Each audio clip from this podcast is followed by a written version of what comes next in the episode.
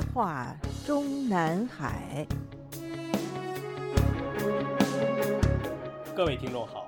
欢迎收听自由亚洲电台的《夜话中南海》栏目，我是节目撰稿人和播讲人高鑫。我们本专栏上周五播讲的文章中介绍了，今年六月下旬，王晓红正式接替公安部长职务，并被增补为中央政法委副书记之后，中组部常务副长江新志在郭声琨的陪同下，出现在中央政法委办公会议上，当场宣布王晓红兼任中央政法委副书记后，赵克志在政法委内的兼职仍然保留，但只负责禁毒工作，继续以国务委员领导人身份领导国家禁毒委员会主任。除这项工作而外，赵克志此前在政法委机关分管的工作事项全部转交王晓红，而已经在今年六月即已经完成了向王小红全面交权的赵克志，之所以被继续决定保留中央政法委副书记职务，还有基于政治层面影响的考虑因素。我们局外人已经看得很明白，至少在孙立军和孟宏伟的问题上，身为此二人直接上级的赵克志不可能一点牵连不受。但是，到目前为止，习近平似乎还没有最后决定对赵克志以及郭声琨如何处理，内部冷处理的可能性仍然存在。所谓内部冷处理，就是只给予轻微的党内处分，比如党内警告，至多是严重警告，甚或只是内部通报批评，同时令其所担任主要职务自然终止，那就是到点下车。我们在今年二月发表的。下一个被公开的孙立军政治团伙成员会是谁？一文中已经说过，这个赵克志如果能够在中共官场上得以平安降落，得以政治上的善终，必须是在他赵克志终于被王小红领导的专项小组证明与孙立军政治团伙确实没有瓜葛的大前提之下。因为孙立军毕竟是在他的公安部长任内的部部长，而四年半前向赵克志交班公安部长期间。被孟建柱授意提拔孙立军为公安部副部长的郭声琨的政治处境，也许比赵克志更尴尬。不过，按照中共内部人士的说法，赵克志也好，郭声琨也好，反正也是要到点下车了。只要他们两个人在政治层面没有落下把柄，同时被孙立军等人交代出来的受贿金额不是太过惊人，习近平仅仅对他们进行内部处理的可能性还是存在的。因为习近平本人也不愿意给外界一个。中央政法委系统和公安机关从上到下全都烂透了的印象。那么，按照中共政权的一贯做法，党内高官不要说受到党内的轻处分，就是受到党内的开除党籍处分，只要不移交司法，就不对外公开宣布。所以，我们不妨假设一种可能，那就是赵克志的问题已经被习近平同意不做深究，所以也就没有必要赶在他到点下车之前让他颜面尽失。而中央政法委副书记的职务，事实上是可实可虚的。以公安部长和公安部党委书记身份兼任的中央政法委副书记当然是实，但没有了公安部长职务的中央政法委副书记，除非是被在内部宣布为主持日常工作的专职副书记，否则就有挂名之嫌，或者说仅仅是个职务过渡阶段而已。而从工作角度，目前的王小红虽然已经在中央政法委内被明确宣布为最高法院院长和最高检察长的上级领导，但是习近平赶在中共二十大党的中共政治局和他的中央书记处换届和明年三月的国务院内阁换届之前，没有可能把他王小红增补为副国级，所以跨部委的国家禁毒委员会主任的兼职继续由保留国务委员职务的赵克志继续兼任。有利于理顺工作关系。国务院禁毒委员会的成员机构，除了政法系统的几大机构之外，毕竟还包括了国家卫健委、教育部等好几个国务院下属的相关机构。让目前还只是国务院系统的一个正部长的王小红出面去协调他们，并不合适。更何况，在禁毒工作的对外交流层面，以国务院部职领导人兼任中国禁毒委员会主任的高配。更彰显了中共国对这项工作的格外重视。当然，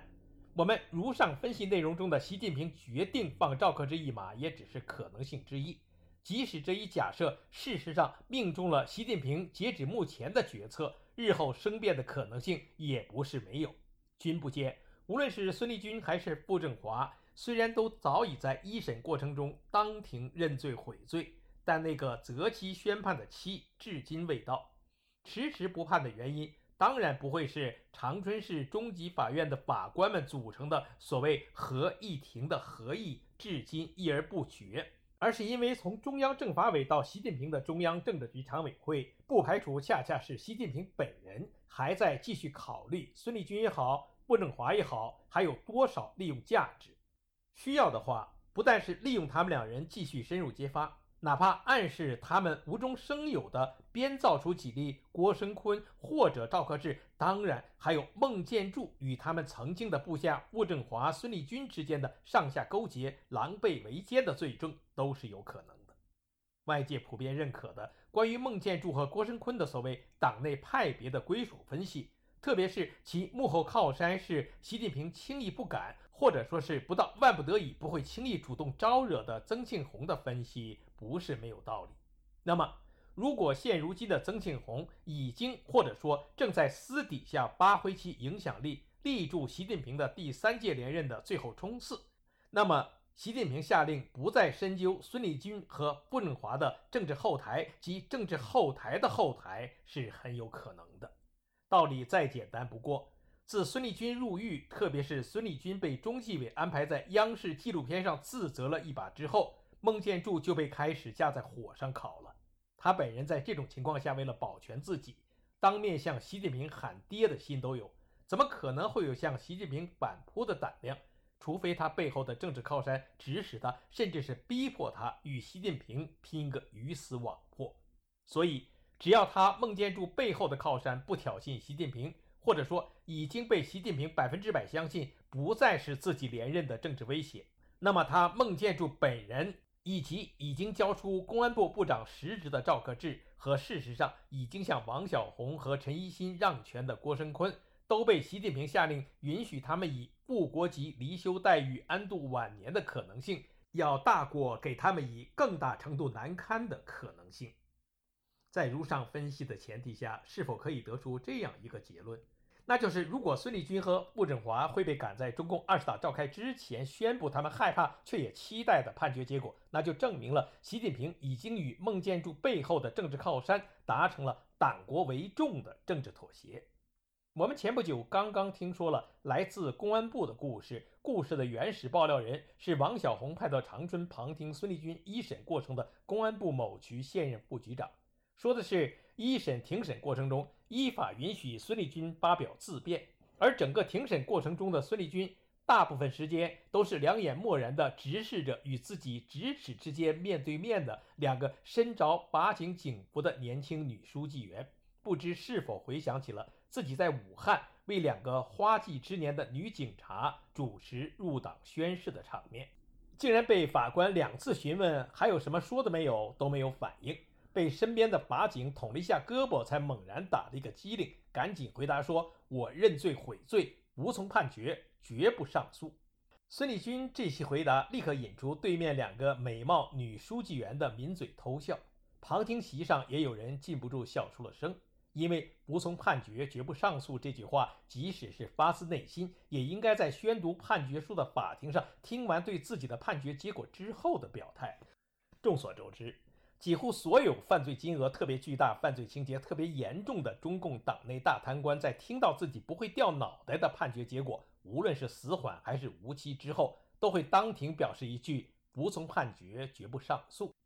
讲出如上这则故事的公安部人士认为，孙立军下意识地在一审法庭上即脱口说出了“服从判决，绝不上诉”，肯定不是他的所谓认罪悔罪已经达到了愿意以死谢罪的境界。而是他内心已经认定，或者说在与中纪委专案组打交道的过程中，已经被允诺刀下留人。自孙立军和傅政华先后被长春中级法院一审，并于当天结束之后，我们已经不止一次被记者问及他们两人的持枪罪有何不同？为什么一个入罪，另一个却没有？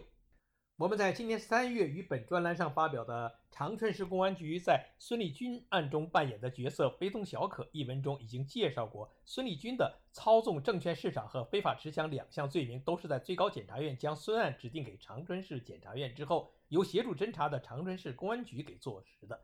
因为对孙立军的非法持枪罪，并没有早在宣布将他逮捕时就与受贿罪同时宣布。而等到长春市检察院起草起诉书时才临时增添。基于此，我们认为更大的可能是长春市公安局在侦查孙立军操纵证券市场罪行的同时，也找到了他非法持枪的罪证。我们在这篇文章里特别不同意外部世界把孙立军的非法持枪罪分析成中共当局欲加之罪，何患无辞。道理就是，仅仅孙立军的受贿金额一项，就够得上死缓甚至死刑立即执行的程度上了。而非法持枪罪的最高刑期只有七年。众所周知，中共统治下的中国境内是全世界控枪最严格的国度，这就从反向导致了。必要的工作过程中才有持枪权的公职人员，特别是公安警察，都是把枪支视为自己特权和社会地位的象征。各级公安局乃至派出所的头头们，个个都喜欢向亲朋好友炫枪。而因为按规定，公务用枪在执行完任务之后都要当日上交集体保管，所以警察们为了炫着方便，往往就会在家里私藏枪支。按照一位中国内地律师的介绍和分析。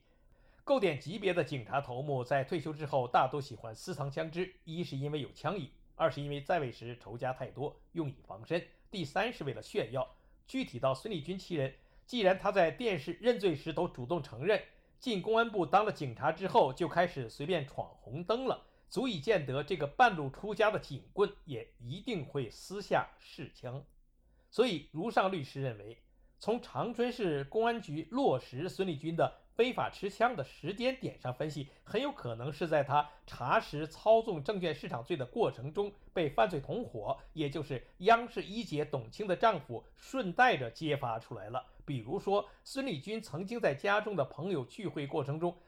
穿插了他这位公安部要人向董卿等来宾们展示的收集珍藏枪支的节目。也就是说，孙立军的所谓非法持枪罪里的那一支或者数支枪，并不是他在执行公务时才有权佩戴，并在必要时使用的公务用枪，而是他本人的私藏。而傅政华在被双开的中纪委通报中所说的长期违规领用和携带枪支，形成严重安全隐患。从字面上看，就应该明白这里的违规与孙立军的违法持枪性质上有所不同。北京市警察博物馆曾收藏的傅政华局长佩戴的六四式手枪照片，日后也随着他的落马而被网民重新上载相片到网上。照片里的时任公安部部部长兼北京市公安局局长傅政华，穿着正面全是弹夹的防弹衣，佩戴枪支在王府井大街巡逻。如果说这照片里的傅政华的此时此刻是合法依规佩戴枪支的话，那么，在非必要场合，比如会议场合，仍然携带枪支的话，那么自然就是所谓的形成严重的安全隐患。另外，中共公安机关公务用枪管理规定中特别要求，配枪民警个人保管枪支的审批时限一次不得超过三十天。那么，当年身为公安部部部长的傅政华，几乎可以肯定是长期违反了这条规定，正是所谓长期违规领用。但是这些也都只是严重违纪，并不违法，所以中纪委通报内容中给他罗列的这一罪状，进入司法程序之后并不能入罪。